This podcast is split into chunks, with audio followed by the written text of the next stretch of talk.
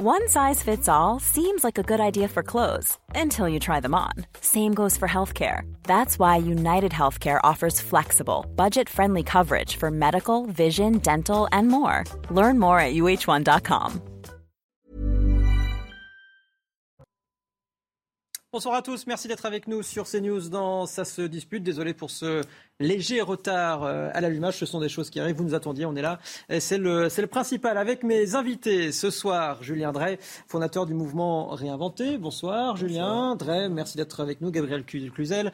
Bonsoir. Merci également d'être avec nous, directrice de la rédaction de Boulevard Voltaire. Au programme dans cette première partie, la France euh, qui commémorait aujourd'hui les 80 ans du tragique événement de la rafle du Veldiv. 13 000 personnes de confession juive arrêtées en France, rassemblées et détenues au Volodrome d'hiver à Paris, puis envoyé dans les camps d'extermination. Retour sur cette journée d'hommage avec Amandine Rouve. L'ancienne gare de Pithiviers, désormais lieu de mémoire. Pour cette journée de commémoration, Emmanuel Macron a inauguré ce site mémoriel destiné aux plus jeunes. Dans son discours, le président a reconnu la responsabilité du régime de Vichy. Si la France s'est trahie elle-même à travers ce régime, parce qu'elle avait renoncé à ce qui lui est inséparable, la République, l'humanisme. Ce n'était pas là toute la France. Emmanuel Macron a aussi pointé du doigt l'importance de la lutte contre l'antisémitisme, toujours d'actualité. Il peut, aujourd'hui bien sûr, prendre d'autres visages, se draper dans d'autres mots, d'autres caricatures. Mais l'odieux antisémitisme, comme disait Zola, est là. Un discours combatif dans ce lieu symbolique d'où étaient partis huit convois pour le camp d'Auschwitz. Plus tôt dans la journée, Elisabeth Borne s'était rendue sur les lieux de l'ancien vélodrome d'hiver à Paris, où elle a souligné l'importance du travail de mémoire face aux heures sombres de l'histoire française. Ici, l'écho de l'horreur résonne encore. Ici, on entend toujours les cris de détresse et les ordres hurlés. Ici, les mots paraissent comme vides de sens, dérisoires. Une journée d'émotion, 80 ans après. Voilà donc la prise de parole de la Première ministre et du Président de la République Emmanuel Macron. Je vous propose d'en écouter un très court extrait. Agissant au nom de la France, trahissant l'esprit et l'espoir de la République, l'État français de Pétain, Laval, de Bousquet, d'Arquier de Pellepoix, l'État français manqua de manière délibérée à tous les devoirs de la patrie des Lumières et des droits de l'homme, car pas un seul soldat de l'Allemagne nazie ne prit part à la rafle. Tout cela, procédé d'une volonté et d'une politique gangrénée par l'antisémitisme, initiée dès juillet 1940, et dont les racines plongeaient dans les décennies qui précédaient de notre histoire. Gabriel Cluzel, les mots, le discours euh, ont été justes de la part du président de la République? Alors moi, je, crois que c'est l'honneur de la France de, euh, de commémorer euh, euh, cet événement et c'est important. mais hum, moi, je suis frappée de, voir une chose, c'est que le, le, le, plus, bel hommage et pour ces gens qui sont morts, c'est de faire en sorte, pour ces juifs qui sont morts, c'est de faire en sorte que ça ne se reproduise pas. Et j'ai été frappée par les circonlocutions d'Emmanuel Macron quand il s'est agi de parler des nouveaux visages de l'antisémitisme. D'ailleurs, il n'a dit que ça. Euh, il n'a pas dit quels étaient ces nouveaux visages. Hein. Alors, il a beaucoup parlé de la France de Vichy, mais il n'a pas du tout parlé du nouveau visage de l'antisémitisme. Et je crois que Emmanuel Macron, comme beaucoup de gens, est frappé euh, du syndrome euh, Maginot. Je vais vous expliquer ce que j'entends par là et que pourraient nous reprocher nos enfants. Euh, c'est-à-dire que la France est assez habituée à ça, c'est qu'elle elle prépare toujours la guerre d'avant. Vous savez, en, en 14, euh, nos soldats avaient des pantalons Garance comme pendant la guerre de 70 parce qu'on trouvait que c'était beau, c'était français. Moyennant quoi, ils ont été des cibles euh, et, on, s'est rendu compte que c'était une boulette. Ensuite, la guerre de 40, on avait les yeux fixés sur la ligne Maginot, voyez, parce qu'on pensait que les alignements allaient arriver par là. Eh bien, ils sont arrivés d'ailleurs. Je crois qu'aujourd'hui, l'antisémitisme, il, vient évidemment des, islamistes. C'est qui a tué euh, euh, Sarah Halimi? Euh, C'est un nostalgique du régime de Vichy? Non. Qui a tué Mireille Knoll? On peut dérouler à l'infini qui a tué encore récemment, euh, qui a poussé un, octogénaire euh, dans le quartier de la Duchère? Et on voit bien que euh, Emmanuel Macron n'est pas du tout à l'aise avec ce sujet-là et qu'il n'en a même pas prononcé le mot. Donc c'est très difficile et pour moi extrêmement gênant de l'entendre et de l'entendre éluder ce sujet qui est pourtant important entre tous. Je viendrai. Je ne suis pas d'accord avec Gabriel. D'abord, il a été très clair sur cette question-là euh, il y a déjà deux ans, au dîner du CRIF. Il a été le premier président de la République à dire l'antisionisme sert aujourd'hui à un nouvel antisémitisme. Il est, euh, euh, localisé dans un certain nombre de quartiers. Est-ce qu'aujourd'hui, dans ce moment de commémoration, parce qu'on est dans un moment de commémoration historique, il fallait faire un discours politique par rapport à la situation française je ne sais pas. Si j'aurais été amené à écrire le discours, je, me serais posé la question, certainement, mais je crois que je ne l'aurais pas fait. Parce que je pense qu'on était dans un moment euh, d'histoire, et un moment très important, parce que ce discours, pour la première fois, il résout une contradiction que nous avons vécue les uns et les autres pendant des années et des années. Parce qu'il y avait les anciens, qui avaient été la résistance, et qui considéraient qu'ils étaient la France, et qui donc ne voulaient pas euh, c'était la culture qu'ils avaient, que ce soit De Gaulle, Mitterrand, etc., reconnaître la responsabilité de la France, parce qu'ils disaient ce n'était pas la France. Depuis le 10 juin 1940, la France, la République, puisque c'est ce qu'il dit lui-même, la nation et la République sont liées, avait disparu. C'était l'État français. Et puis il y avait beaucoup de, de, nos générations qui disaient c'est quand même un jeu de mots, c'est quand même la France, c'est les policiers français, c'est les lois françaises, etc. Et là, je trouve qu'il a, lui, euh, comme d'ailleurs la Première ministre, fait l'équilibre en disant il y avait cette France-là, celle qui collaborait, et puis il y avait une autre France. Et donc il était sur cette euh, bataille euh, politique-là euh, pour réconcilier, réconcilier dans une optique positive, ce qui a donné lieu à, beaucoup de débats. Alors après, est-ce que, je dirais, dans, ce moment de commémoration, il fallait en rajouter sur le plan politique? Je pense qu'il y a d'autres occasions, il aura l'occasion de, le faire. Mais là, le moment important, c'était de, de bien positionner ce que représente l'histoire de France et ce qu'elle a représenté. Et on voit bien que ce n'est pas si simple que ça. Au regard des comportements politiques des uns et des autres, il y a encore une bataille.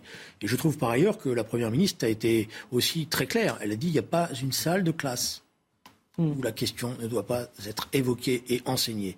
Voilà. Et on sait qu'il y a aujourd'hui, dans un certain nombre d'établissements scolaires, des enseignants qui reculent parce qu'ils sont sous la pression de, de jeunes ou moins jeunes euh, qui euh, ne veulent pas qu'on parle de la Shoah. Gabriel Cluzel. Oui, mais euh, une fois qu'elle a dit ça, euh, très bien, mais c'est elle qui va faire court Pas du tout. Elle, refile, la, mission, le bébé, si j'ose dire, à des, à des profs qui sont extrêmement démunis. Et vous le savez très bien. Et là aussi, encore une fois, ce ne sont pas des gamins de 15 ans nostalgiques du, du régime de Vichy qui s'y opposent. Pourquoi se cacher derrière son petit doigt? C'était évident d'ailleurs que euh, euh, l'immigration allait être le cheval de Troie d'un autre antisémitisme, se cachant en embuscade derrière euh, l'antisionisme. À partir du moment où on importait euh, en massivement des, populations de ces pays-là, eh bien, évidemment, ils arriveraient avec leurs convictions sur le sujet. Et donc, ne pas avoir été capable d'anticiper ce danger-là, c'est pour moi euh, criminel, je le dis franchement, de la part de ceux qui n'ont pas voulu le voir.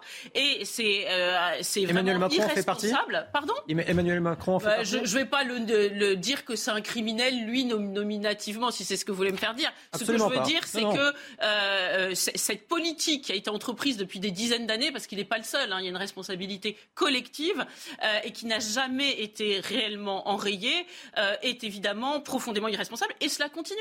Et cela continue parce que on sait très bien qui agit, on sait très bien comment ça se passe, et on sait très bien que pour les professeurs, la meilleure solution, la plupart du temps, c'est la fuite. C'est-à-dire qu'on n'en parle pas et comme ça, c'est réglé. Comme au-dessus, on est toujours dans la politique du pas de vague, ça, ça n'embêtera personne. Alors moi, je veux bien que euh, on admire euh, le Premier ministre qui, est dans le vœu pieux euh, devant la caméra de télévision. C'est très facile de dire ça. C'est beaucoup moins simple dans les salles de classe. moi, je vous dis, je répète, je pense que et je termine, j'en termine là. Je pense que les générations futures seront fondées à, nous reprocher d'être passées complètement à côté du problème par aveuglement idéologique. Mais vous ne pouvez pas d'un côté. Vous avez commencé en disant je lui reproche de ne pas avoir parlé, puis après je vous évoque la Première ministre, vous me dites, ah oui, mais elle, elle n'est pas en cours, donc elle ne le fait pas. Il faudrait savoir, c'est blanc ou noir, ça ne peut pas être blanc et noir, et puis tout est... Elle a dit qu'il s'agissait? Elle a dit, elle a Ah dit, bon. elle a dit cette phrase. Vous l'avez, d'ailleurs, vous l'avez reconnu vous-même. Elle a dit cette phrase. Il ne doit pas y avoir une salle de classe en France où on n'enseigne pas la Shoah et où on recule. En, voilà. Donc elle l'a dit. Voilà. Elle a dit qui, qui, qui euh, contrevenait et Non, mais- qui protestait? mais- Non, elle l'a pas dit, bien sûr que non. Gabriel, excusez-moi, pardon. Euh, euh, Il y a des moments où il faut, euh, il faut, je dirais, on peut pas mettre la politique n'importe comment. Là, on est dans un moment où il y a des, d'abord, il y a encore des gens vivants qui ont vécu cela. Euh, il y a des familles qui sont meurtries. Euh, moi, j'ai vécu dans cette histoire-là parce que des, des- des membres de ma famille sont partis en fumée. Voilà.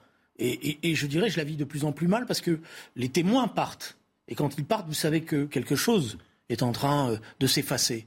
Et j'aurais pas envie. Aujourd'hui, j'avais pas envie de polémique. J'avais juste envie qu'on me dise voilà la responsabilité dans l'histoire de ceux qui ont fait ça. J'avais besoin de ça. Et je pense que ces familles-là avaient besoin de ça. Et je pense que la communauté juive avait besoin de ça. Après, demain, oui, je suis d'accord pour qu'on on, on- recommence la bataille politique. Je sais ce que c'est que l'islamisme radical. J'en ai été victime. Euh, vous avez qu'à aller sur Twitter, vous allez voir euh, les insultes que je reçois. Euh, J'ai vu mes affiches avec des étoiles jaunes euh, fleurir, euh, pas des étoiles jaunes, des, des- voilà, etc. Mais voilà, il y avait, il y avait un- on est dans un moment particulier d'émotion. Et je pense que ce moment-là, il est important pour construire une identité, pour construire un pays, pour rassembler un pays. Néanmoins, Emmanuel Macron, effectivement, il a rendu hommage. Il a également fait un petit peu de, un petit peu de politique. Écoutez. N'a-t-on pas cru bon, encore récemment, de rouvrir un sujet pourtant tranché de longue date par les historiens comme par les juristes sur la participation de Pétain et des hommes de Vichy à la mise en œuvre de la solution finale Alors répétons-le ici avec force et n'en déplaise à des commentateurs se faisant révisionnistes. Ni Pétain, ni Laval, ni Bousquet, ni Darquier de Pellepoix, aucun de ceux-là n'a voulu sauver des Juifs. C'est une falsification de l'histoire que de le dire. Voilà donc euh, Emmanuel Macron qui met les points sur les i sous les applaudissements. Il a quand même fait un petit peu de. de- de Non, mais là, il fait, là, excusez-moi, là, on est dans le débat sur l'histoire. Mm. Sur cette chaîne, nous avons eu le débat. Mm. Sur cette chaîne, ici, le débat a commencé il y a 4 ans de cela. Vous pouvez en retrouver les traces entre Éric Zemmour et moi-même, où je lui ai démontré par A plus B qu'à aucun moment il ne pouvait dire que l'État français, que le gouvernement de Vichy avait cherché à protéger les Juifs français pour une bonne et simple raison. C'est que les lois anti-juives ont été encore plus dures en Algérie qu'en France, et là, il n'y avait pas d'Allemands pour les appliquer. Que les camps de concentration existaient en Algérie, et là, il n'y avait pas d'Allemands pour les ouvrir. Que les biens juifs ont été spoliés en Algérie, et il n'y avait pas d'Allemands. Donc, il ne peut pas dire ça. Euh, il ne pouvait pas dire ça. Là, c'est un débat historique très important, parce qu'il a repris à son compte toute la tentative de falsification qu'ont essayé de bâtir tous ceux qui étaient les héritiers de Pétain à la libération, parce que c'est ça l'argument essentiel des avocats de, Pétain pendant le procès. C'est, euh, en fait, Pétain, c'était un bouclier qui attendait le débarquement des Américains. Et l'histoire a montré que c'était faux, euh, que c'était pas du tout, c'était l'inverse, que la France était même au devant de la politique de collaboration, parce qu'elle jouer la victoire de l'Allemagne, et pour cela, elle était prête à sacrifier et à mettre en place, les, euh, je dirais, la solution finale, et à participer à la solution finale. Voilà, alors je ferai une petite correction historique, si vous me permettez, parce que je crois qu'il faut saluer ce travail qui a été fait aujourd'hui. La solution finale, elle n'est pas décidée à Swansea. Et la rafle du Veldiv, telle qu'elle est faite, elle est inscrite dans le comportement des nazis depuis le début. La solution finale, elle est au cœur de ce que c'est que le nazisme. Et le père des Bois a montré, parce qu'il fait un travail considérable, que la Shoah, elle n'a pas commencé en 1942. La Shoah, elle commence dès le début. Ils y pensent déjà au début. Et, et d'ailleurs, on sait désormais que ce n'est pas 6 millions de juifs, mais vraisemblablement 7 ou 8 millions de juifs qui ont été massacrés. Et on a ouvert les camps de concentration que pour une seule chose, c'est que les forces militaires nazies avaient de plus en plus de mal à vivre avec l'existence des commandos, des Einsatzgruppen qui tuaient. Et, qui avaient, et donc, ils ont essayé de trouver quelque chose pour masquer cela. Gabriel Cluzel. Oui, alors je constate que pour Julien Drey, c'est pas le moment de parler. euh, le moment est mal choisi pour euh, évoquer euh, euh, les la conseils pesants, pardon, sur l'avenir de nos la enfants. nature. Mais en revanche, euh, faire de la politique politicienne, parce que franchement, il manquait plus que le, le mot Zemmour et la boucle était bouclée. Là, c'était le moment. Non, mais parlons, mais la, la, la ficelle est quand Pourquoi même un peu grosse. Moi, ce que je constate, ce que je constate, non. Alors là, Julien Drey, la je n'irai pas, je n'irai pas. pas. Bah si, parce que je parle pour parler plus Non, mais je vous pose une question.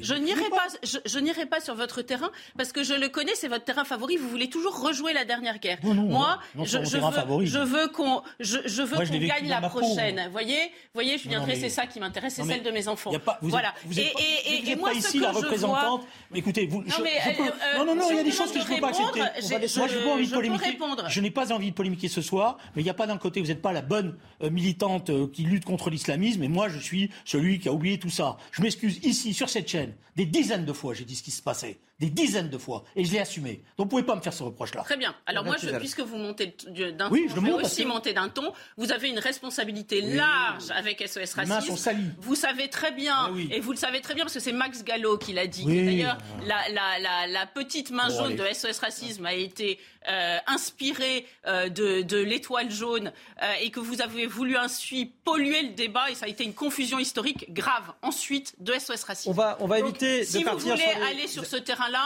et Justement, c'est un terrain sur lequel on ne va pas aller. On va rester sur cette et journée SOS. Racisme va- porte de lourdes Non, responsabilités moi, on va rester- sur l'arrivée et l'immigrationnisme dans Alors, notre pays et la paralysie Franchement, je vous le dis tout de suite. Si on continue comme ça, je me lève et je m'en vais. Mais Drey, on Je me rester- lève et je m'en vais. Ce n'est pas le jour aujourd'hui. On est On entièrement est en train de, de commémorer la mémoire de gens qui sont passés en fumée. Moi, je veux bien parler des SOS racisme, de tout ce que vous voulez. Mais qu'on mélange pas tout. Nous Ou sinon, sommes- vous débattez avec quelqu'un d'autre. Julien, Drey, restez, restez autour Non, de cette non, table. non. C'est ce que j'allais faire justement. On reste sur cette journée hommage, si vous le voulez bien. Moi, je suis respectueux dans le Cluzel débat, également. On va rester attention. tous cordiaux les uns avec les autres et on va rester sur cette, sur, sur cette journée euh, d'hommage. Certains parlent de devoir de mémoire. C'est ce qu'a dit notamment Elisabeth Borne dans, dans, dans son, dans son discours. D'autres ne veulent pas entendre parler de devoir de mémoire, mais plus de pédagogie. Est-ce qu'il y a une nuance importante ici, Julien Drey? Non, mais je voudrais dire une chose. Cette histoire-là, c'est pas une histoire comme ça. Et c'est pour ça que je m'énerve.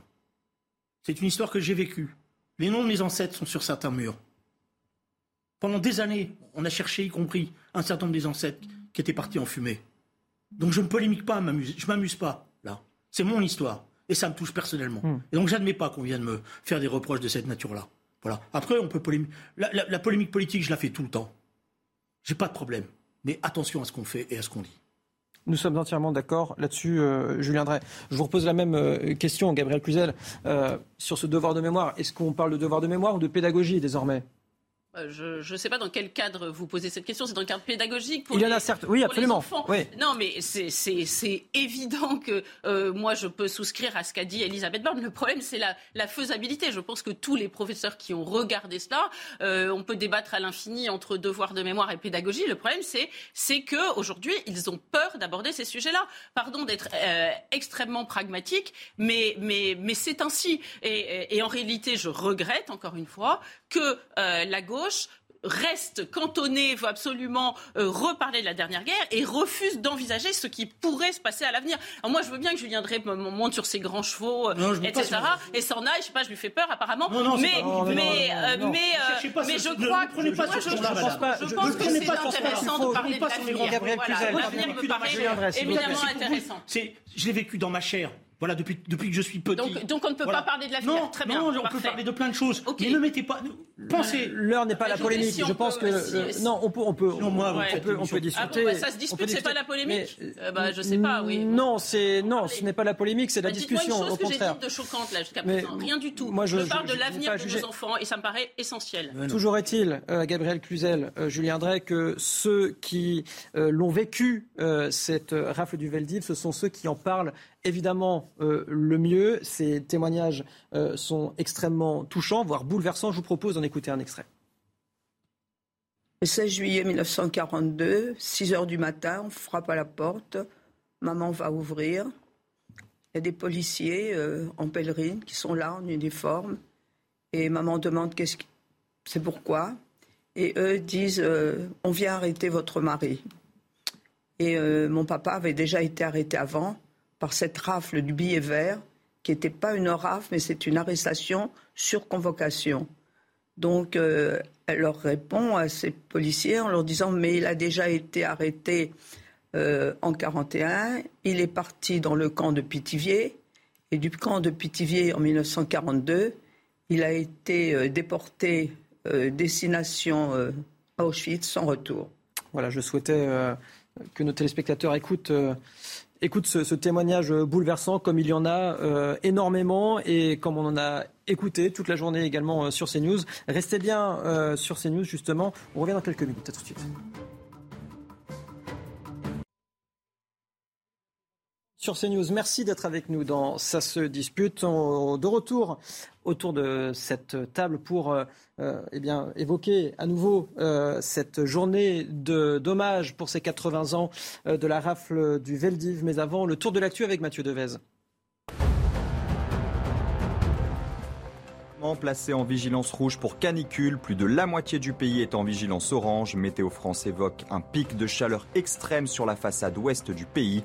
Les chaleurs seront intenses en début de semaine avec des records de température dépassant les 40 degrés. Et puis l'Europe du Sud en proie à des incendies incontrôlables. L'Espagne et le Portugal luttent notamment contre des feux de forêt dévastateurs. En Espagne, une vingtaine d'incendies de forêt font toujours rage et restent hors de contrôle dans différentes parties du pays. La conséquence d'une vague de chaleur appelée à durer et qui pourrait faire tomber plusieurs records de température en début de semaine prochaine.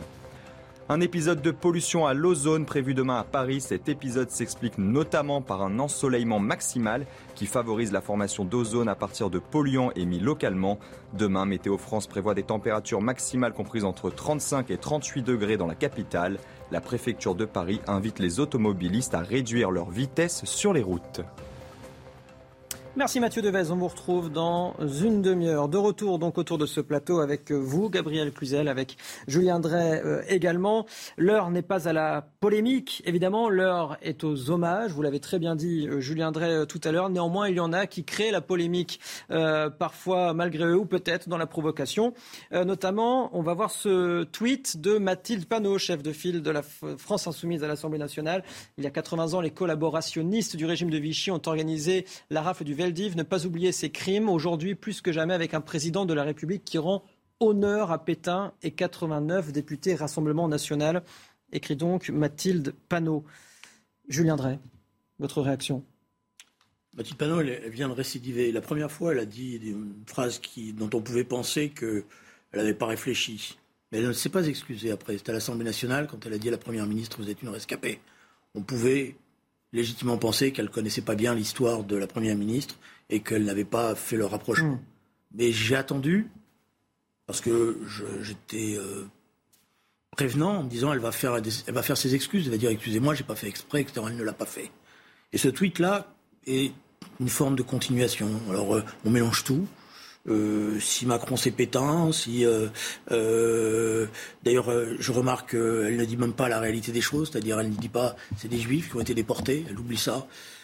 Donc c'est désespérant d'un certain point de vue de voir qu'une dirigeante politique qui est élue de la nation en soit à ce niveau d'imbécilité politique. Et j'allais dire vos anciens collaborateurs, en tout cas du Parti socialiste, qui collaborent avec, euh, avec, ces personnes-là à l'Assemblée nationale. Je pense qu'il y a un certain nombre de militants, de responsables socialistes qui euh, doivent être euh, mal à l'aise avec cela. J'attends de savoir ce que le premier secrétaire, notamment va être amené à dire là-dessus.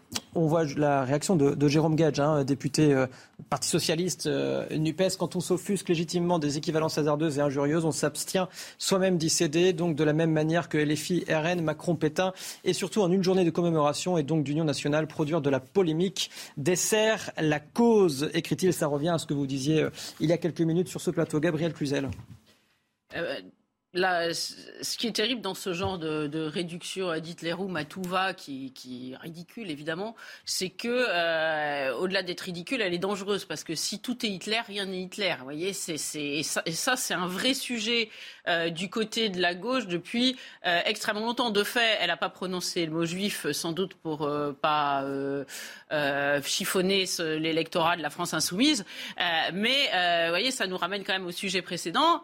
c'est un un vrai sujet pour ce parti-là, euh, qui visiblement euh, n'est pas du tout, euh, du tout à l'aise avec ces questions. Alors pourquoi la réduction du mot à tout va, c'est dangereux? Parce que, évidemment, on l'a pratiqué, par exemple, avec Marine Le Pen depuis des années. Aujourd'hui, personne ne croit sérieusement qu'elle qu'elle soit la réincarnation d'Adolf Hitler. Voyez, bon, et du coup, avoir fait ce genre de, de raccourcis, ces espèces de, de, vieilles ficelles qui sont devenues des grosses cordes à nœuds, c'est éminemment dangereux parce qu'évidemment, ça banalise. C'est tout simplement. Euh, alors là, euh, c'est Emmanuel Macron qui, qui, en est la, la, la victime et c'est euh, toute la France macroniste qui réagit. Mais la pratique, en réalité, n'est pas nouvelle et est extrêmement dangereuse.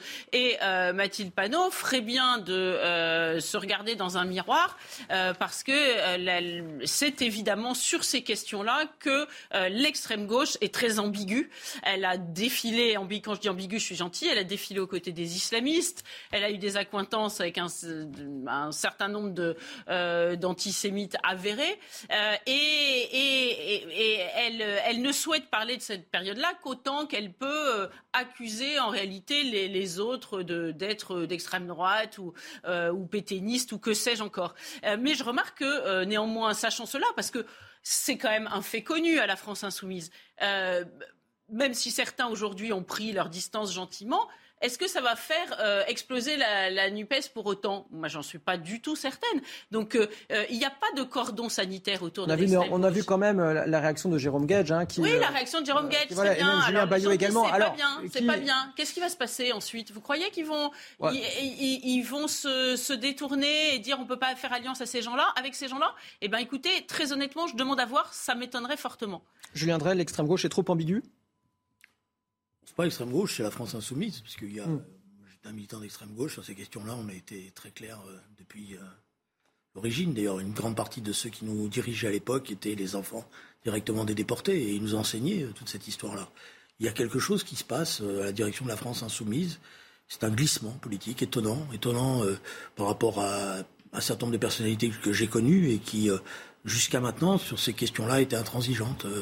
Bon là, Jean-Luc Mélenchon n'est pas présent, parce que je crois qu'il est en Amérique latine, donc il n'a pas réagi, peut-être parce qu'il n'a pas la formation, mais je dirais qu'il y a un certain nombre, y compris de, députés de la France insoumise, qui auraient très bien pu euh, prendre la parole, j'en connais quelques-unes et quelques-uns, pour dire elle fait n'importe quoi, elle dit n'importe quoi, et nous ne les reconnaissons pas. Donc on voit bien qu'il y a une gêne, mais la gêne, elle montre que par ailleurs, sur le fond, il y a, il y a un débat. Il y a un débat sur euh, ce que c'est que l'antisionisme aujourd'hui, parce que c'est ça le fond de l'affaire.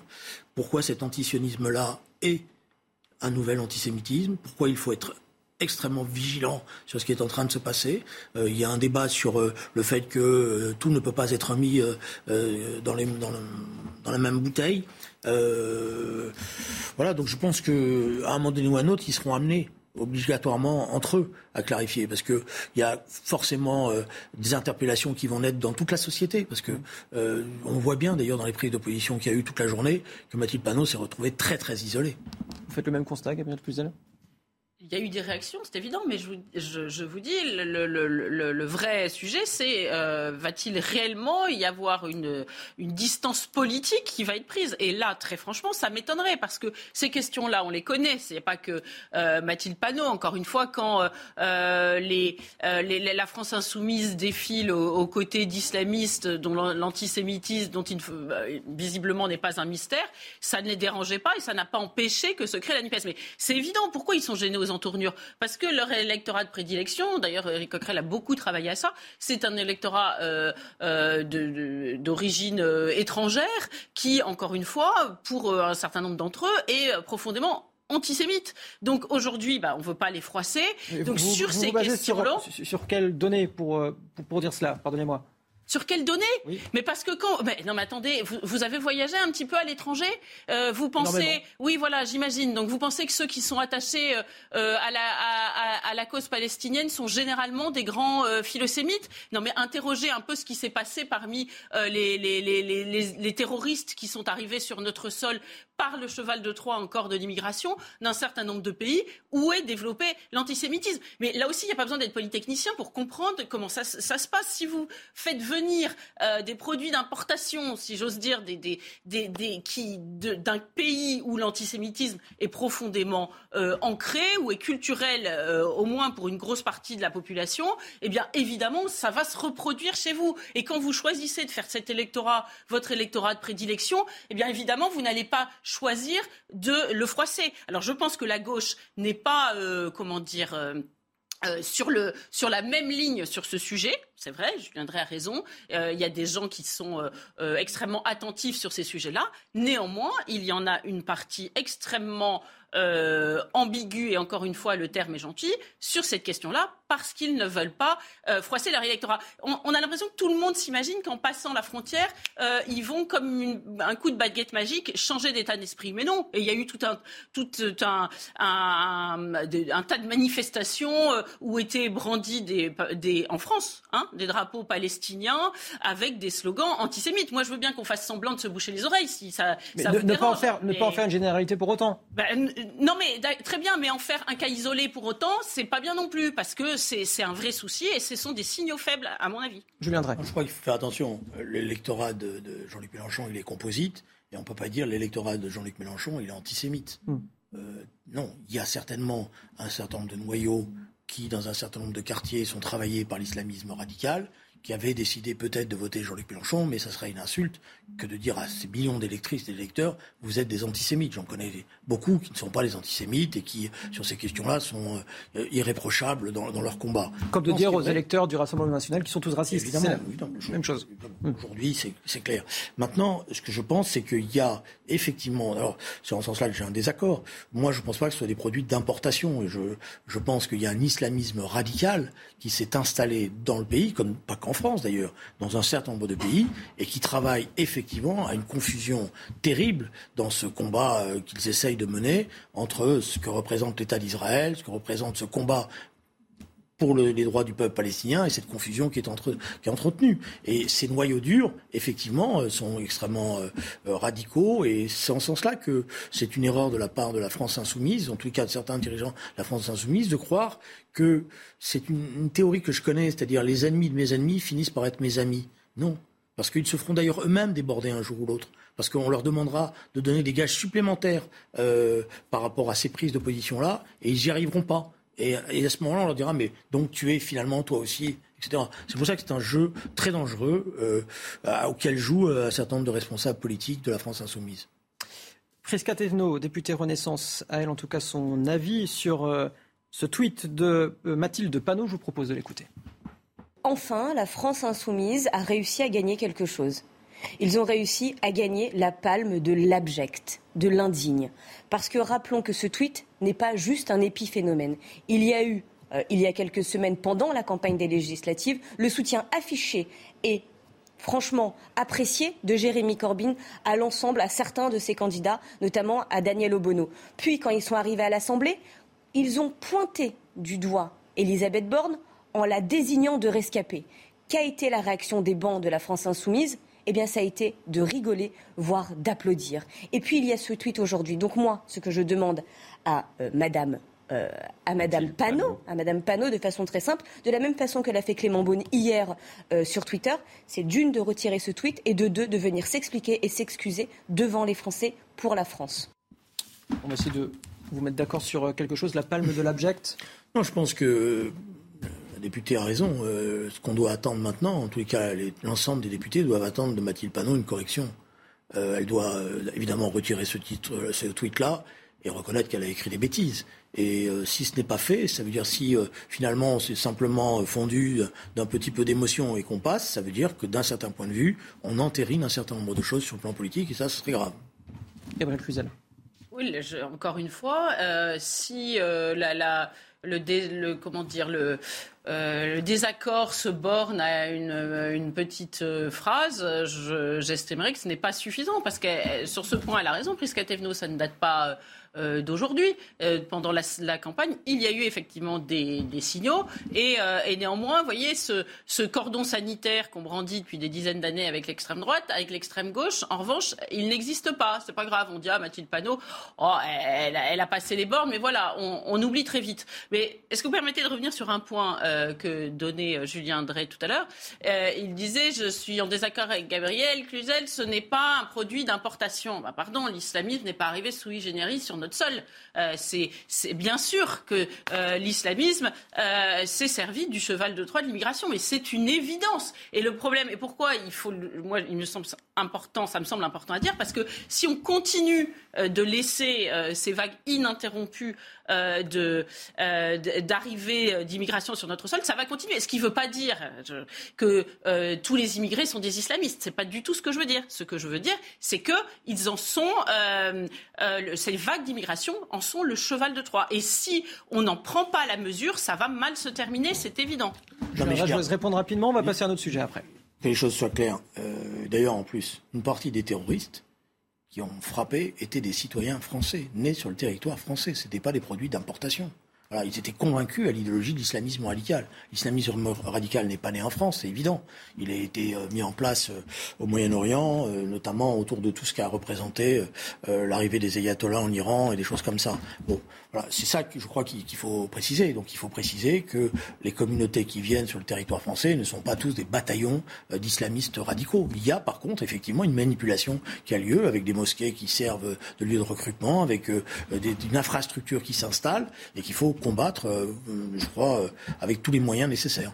Je peux répondre juste une seconde? Parce que vous dites euh, les, terroristes, on constate que ce sont des Français. Bah, malheureusement, souvent, c'est une preuve patente de l'échec de l'intégration et de l'assimilation, a fortiori, parce qu'ils sont d'origine immigrée. Donc ça veut dire que même au bout d'une, deux, trois générations, pour ces terroristes, ça a été un échec. Il y a de quoi nous interroger. C'est presque encore pire de se dire que finalement, alors qu'ils sont français, euh, ils, sont euh, rongés par cet islamisme de l'intérieur. Donc je, crois que évacuer le, problème de la main en disant non, non, c'est des Français, euh, c'est un peu facile et c'est vraiment mettre la, poussière sous le tapis. Non, j'évacue pas. Je simplement, j'essaye d'éviter les amalgames. C'est-à-dire, j'essaye d'éviter de dire que tous les immigrés sont des islamistes et que tous ceux qui viennent ici sur ce territoire le sont. Voilà, j'essaye de faire la part des choses. Je sais que c'est difficile, visiblement, ce soir. Moi, j'essaye de faire la part des choses. C'est le préambule que j'ai fait, alors vous faites vraiment un faux procès. C'est ce que j'essaye de faire. C'est-à-dire, l'islamisme radical est une théorie qui a été effectivement élaborée à,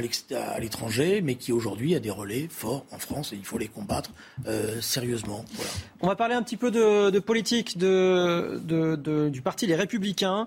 Euh, c'est euh, voilà, une surprise en quelque sorte. Laurent Wauquiez, le président de la région Auvergne-Rhône-Alpes, a annoncé ce soir renoncer à briguer la présidence du parti. ça vous surprend, Gabriel Cluzel? Dans un message publié sur les réseaux sociaux, hein, on va vous lire un court extrait. Aujourd'hui, après avoir beaucoup réfléchi, j'ai décidé de ne pas être candidat à la présidence des Républicains. Euh, ce choix, je le fais parce que je crois qu'il faut consacrer toute son énergie à cette refondation à laquelle aspire notre euh, pays. Gabriel Cluzel. Je, ne sais pas ce qu'il a derrière la tête, mais je peux, comprendre. C'est, parmi les républicains, il fait figure euh, d'homme de, conviction, d'être un homme vraiment à droite. Hein, ça, se fait rare, ça devient une, espèce d'envoi de disparition chez les Républicains. Et euh, d'ailleurs, on voit que ça fonctionne, hein, puisqu'il a eu des scores assez, des résultats assez hors normes pendant les législatives. Hein, dans son, c'est l'expression qu'il a employée, hors normes, euh, en Auvergne-Rhône-Alpes, dans son coin. Euh, donc, et, il se dit, je pense, mais finalement, est-ce que la maison LR vaut encore le coup? Est-ce qu'elle elle, n'a pas finalement des, des, vous savez, c'est comme ces vieilles maisons, les fondations sont ébranlées. Euh, et elles sont rongées par, euh, je sais pas, la mérule, et on se dit, mais est-ce que ça vaut le coup de les reprendre? Il a sans doute une autre idée derrière la tête. Voilà, voilà ce que, euh, ce, que j'imagine. 2027, par exemple. pardon? 2027, par exemple. Exactement. Il évoque en que quelque sorte. Peut, peut être un boulet qui apparaît quand même comme la REM light. C'est terrible à dire, mais il n'arrive pas à se, à se détacher de, d'être de, de ce rôle de suiveur de la République en marche, et sans doute a-t-il envie de trancher dans le vif. Julien Drey? Je ne suis pas un spécialiste euh, de, ce qui se passe à l'intérieur des Républicains. C'est vrai que c'est un peu surprenant parce que dans un premier temps, il donnait le sentiment de vouloir reprendre en main la machine pour pouvoir la moderniser, la repositionner euh, politiquement, y compris euh, lui redonner identité. Là, visiblement, il, estime que tout ça n'est plus possible. Ça veut dire vraisemblablement que dans les semaines ou les mois à venir, il va en tirer des conséquences et qu'il va fonder sa propre machine politique. Vous pensez? Bah, La logique de sa position, c'est celle-là, je veux dire. Il faut construire une nouvelle offre politique qui va au-delà des partis. Euh, dit-il. Oui, j'avais anticipé. effectivement, euh, néanmoins, il enfonce une porte ouverte. C'est un petit peu ce que fait, en tout cas tente ou a tenté Emmanuel Macron, n'est-ce pas? Oui, non, mais je pense que lui, il a une idée derrière la tête. C'est euh, vraisemblablement, il pense qu'il pourrait incarner une droite reconquérante dans les années à venir, et il pense que l'outil du parti républicain, les républicains, n'est plus aujourd'hui adapté à ce qu'il veut faire. Mm. et qu'il pense qu'il va se perdre dans la bataille pour prendre la présidence, parce qu'il a dû voir déjà un certain nombre d'autres candidats, et il espère une autre démarche. Gabriel Cluzel? Non, je, encore une fois, je pense que l'outil, enfin, pour moi, l'outil LR est, est dépassé. Vous voyez, je, je, je, pense que c'est le Minitel de la politique. C'est-à-dire que c'était pertinent à un moment. Euh, il était héritier d'une droite RPR, UMP, euh, à l'issue de la guerre, de reconstruction très économiste aussi, très libérale. Euh, donc ça a pu sembler pertinent à un certain nombre de gens. Mais aujourd'hui, il est assis sur, il fait le grand écart sur une faille sismique. Et il y a ceux qui se rapprochent du Rassemblement national ou de ce qui a pu être l'électorat de reconquête pendant le, les, présidentielles et les autres qui, ont qui, ont, qui, sont attirés, euh, qui font les yeux de chimène à, Emmanuel Macron. Et, et, il me semble que ces deux partis-là, ça a constitué une auberge espagnole longtemps, un, attelage baroque, comme dirait Emmanuel Macron, qui a pu fonctionner à un moment. Mais là, c'est devenu extrêmement compliqué. Donc il va essayer sans doute, euh, avec d'autres, hein, de, faire une, autre voie. Euh, mais, il me semble que la boîte est un peu obsolète. Un petit peu à l'image de ce qu'on a vu hier avec votre camarade Stéphane Le Foll entre guillemets. Et je pense que les, vieilles machines politiques euh, sont aujourd'hui interpellées par la situation et qu'elles mm. sont obligées à un moment donné ou à un autre de se remettre en cause. Voilà. Alors il y a deux chemins possibles. Il y a ceux qui pensent que ça passe par, une, par des combats à l'intérieur, des reconquêtes de majorité. Il y a ceux qui pensent qu'il faut peut-être d'abord travailler sur le fond et après avoir travaillé sur le fond, réfléchir à la machine politique qu'on construit. Julien Drey, merci beaucoup d'avoir été avec nous ce soir. Gabriel Cluzel également, merci à vous de nous avoir suivis. Euh, restez bien sur CNews. Nous, on revient dans une petite heure. En attendant, c'est les belles figures de l'histoire avec Marc, Marc Menant et Christine Kelly. À tout à l'heure.